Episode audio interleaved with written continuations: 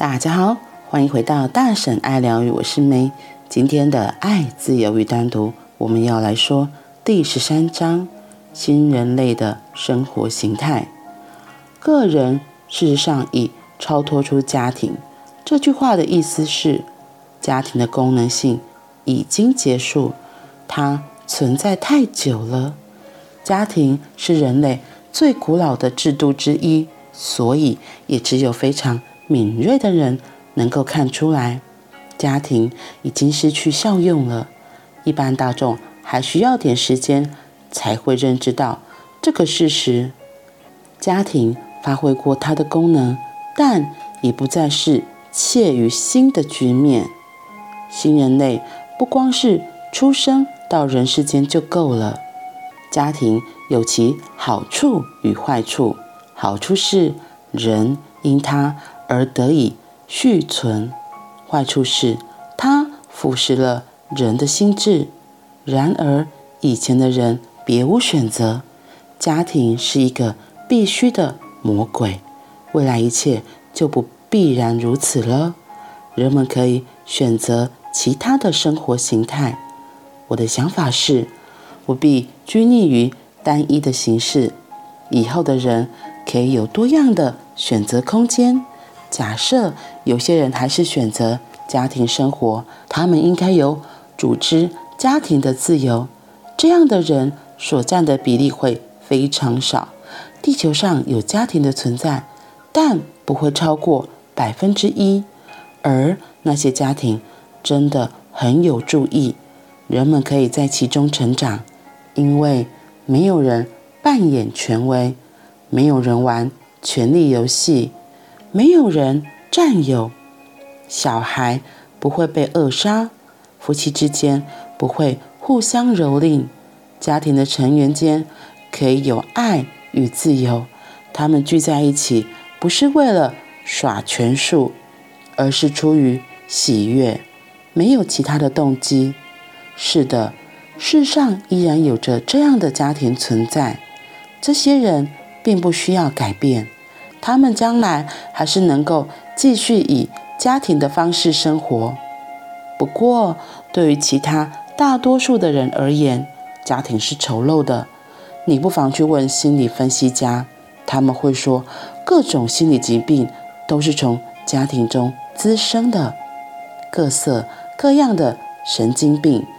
精神官能症、精神病，都是来自家庭。家庭创造出非常不健康的人类，不需要这样。人应该有其他的选择方式。依我之见，其中一个可行的方式是社区。社区是最好的选择。社区的意思是，人们所过的家庭生活是非固定式的。孩子们隶属于社区，他们属于所有人，没有私人的财产，没有个人的自我。男女之间基于互相的真爱而在一起，他们想在一起生活，是因为他们享受彼此。当爱不在了，也不会纠缠不清下去。他们在深深的感激与友情中道别。然后再与其他人展开新的互动。从前唯一的问题是小孩，在一个社区中，小孩可以属于社区，这样的情形就会好很多。孩子们有更多机会在不同种类的人之间长大成人。否则，对一个孩子来说，有许多年的时间，他们都只在。父亲与母亲之间，他对人类的印象只有两种，也就是自然而然地开始仿效他们两个人。结果，小孩成为父母亲的复制版，他将继续带着相同的疾病活在人世间，一如他的父母亲。让孩子成为复制品是杀伤力很大的，可是小孩根本。没有机会不当复制品，因为他没有其他的资讯来源。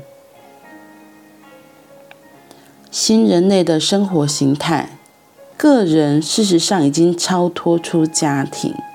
我刚开始念这一句的时候，我还想说，嗯，这是在说什么意思？我看不太懂。后来慢慢到后面，就哇，突然有种豁然开朗的感受。的确，我们真的大部分人都是父母亲的复制品。如果不是父母亲，就是跟你的主要照顾者。如果你的成长环境主要照顾者是你的爷爷奶奶，那你就是爷爷奶奶的复制品。又或者你的主要照顾者是其他人，你可以发现你的很多行为模式就会跟他们很像。所以，为什么很多人说，哦，你在帮小孩挑选他的保姆的时候非常的重要？为什么要看那个环境好不好？你自己喜不喜欢？如果保姆有一些习惯是你觉得不 OK 的，可是你要想哦，你的孩子可能跟他在一起每天超过八到十个小时，甚至有些人是二十四小时托婴，那你看他对这个孩子影响更大。更多更宽，是不是？所以他才会说，家庭即使我们的确很多吃饭啊，一些很多的基本的生理机能机能，在我们现在这个社会，已经不像过去，可能连基本的生存都是很大的问题。现在社会资源很丰富，然后他说，因为。我们现在已经开始要进入另外一个不一样的状态了，哎，我觉得很夸张哎！我现在突然发现这本书已经是很久之前写的，Let me 看一下。这本书是在二零零二年就出版了，所以已经是二十年前的事情。奥修就在讲这件，在提醒这件事情，要我们要过新的人类的生活形态，而不是在框架出之前，因为。我们其实现在大部分人还是在传统的框架里，我们大部分都还是跟自己的父母亲都生活着，然后可能真的就会变成父母亲的复制品。所以为什么老公娶老婆就说那去看看丈母娘，看看丈母娘，你再看你是不是要娶这个妻子？因为百分之九十九点九，啊，你为老婆就会长你岳岳母那个样子。因为我们就是都是家人的复制品，可是我觉得他今天说那个社区的概念，就是不是大家都跟自己的家庭在一起就好，而是很宽广的，可以跟更多人学习。哇，就是我当我这样讲，不知道你会不会有其他的观念出来？哈，所以是这样，不要跟爸爸妈妈住在一起吗？哈，所以是要我不要认父认母吗？没有。他在这里的意思是要提醒我们，我们不必拘泥于单一的形式，因为我们就有更多的选择的空间，选择更多不一样的家庭生活。我们的模式可以不用一直复制我们自己的原生家庭就好了。就是我觉得是打开我们自己的眼界，看更多不一样的。因为就像他这里说，可以选择不一样的家庭生活。以前你一定不可能想象。现在有所谓的多元家庭、多元的性别，就像厕所也有多元的厕所一样啊！怎么可能大家一个厕所里面又有男生又有女生又无障碍？不可能！就是从我觉得从心理上可能大家接受度还没那么快，可是从外面的环境已经慢慢在提醒大家，我们这是一个共融的社会，我们全部都要包容，而不是随便再给别人贴标签。因为我们就是活在这么多元的社会里面，我们就活在这么不一样、这么多可能性。所以，如果我们自己把我们自己给局限住，还活在很多旧有的思想、旧的框架里面，不舒服、痛苦的还是我们自己。所以，如果我们从小就像我们现在很多小孩一样。他们会对于就是所谓的性别不会有这么多的标签，然后可以接受像彩虹旗这个。以前哦，讲到这个就想到我小时候就是要有男生比较女性化一点，然后女性女生男阳性化还好，可是只有特别是男性如果他比较女性化一点，你就他你就一直看他被霸凌就好了，真的。以前真的好严重好严重，可是现在因为多元性别，然后。很多观念都不一样了。现在的小孩对于这些的接受度也都很高，就不会像我们那个时候一样，三四年前，甚至五六十年前那些非常非常的绝对式的，只能这样，只能这样。那我觉得，因为我们愿意给出更多的空间，接纳这些不一样的人，不同性别，他可能真的是虽然生理上是女性，可是他心里就是一个阳刚的男子；又或者是他虽然是有男性的身体，可是他其实是非常柔软的女性面很强的一个人。是啊，我觉得真的社会因为有这不一样、各式各样的人，才更丰富、更有趣、更精彩。所以，如果我们真的不是只单一局限在自己的家庭里，学习的对象不是只有自己的父母亲，而是能够更开放的看到每个家庭不一样的环境、不一样的学习的状态，那不是很好吗？所以他才说，他在这里强调社区的意思是指人们所过的家庭生活是不是固定式的。孩子们是隶属于社区，他们属于所有人，没有私人的财产，没有个人的自我，而且男女之间是基于相互的真爱而在一起。他们想在一起生活，是因为他们享受彼此。当爱不在了，也不会纠缠不清下去，而且他们会深深的感激，他们在深深的感激与友情中道别，然后再跟其他人展开新的互动。哇哦！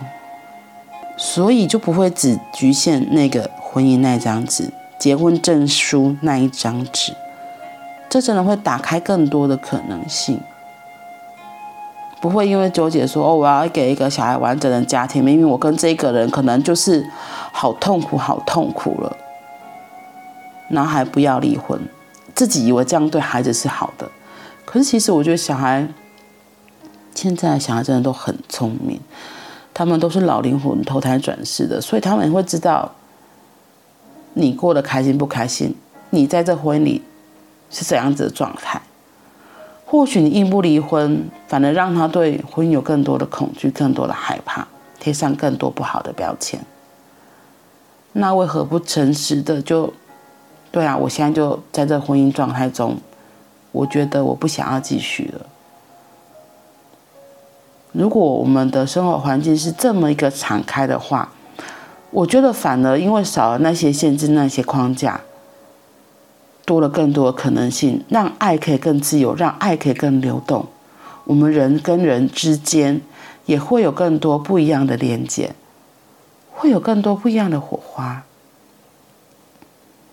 然后小孩子在这样子生活环境中成长，他们也会看到更多的可能性。而这些可能性，会是更多创意的来源，不是吗？好啦，那我们今天先说到这里，我们明天再继续，看看新人类的生活形态在说的是什么呢？祝福大家今天都有美好的一天，我们明天见，拜拜。